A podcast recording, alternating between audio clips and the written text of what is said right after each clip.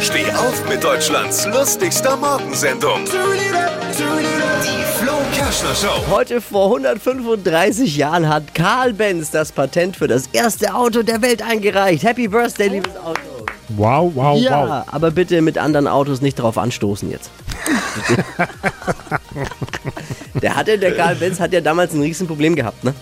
Hat das erste Auto der Welt erfunden, durfte aber gar nicht fahren. Der hat ja keinen Führerschein gehabt.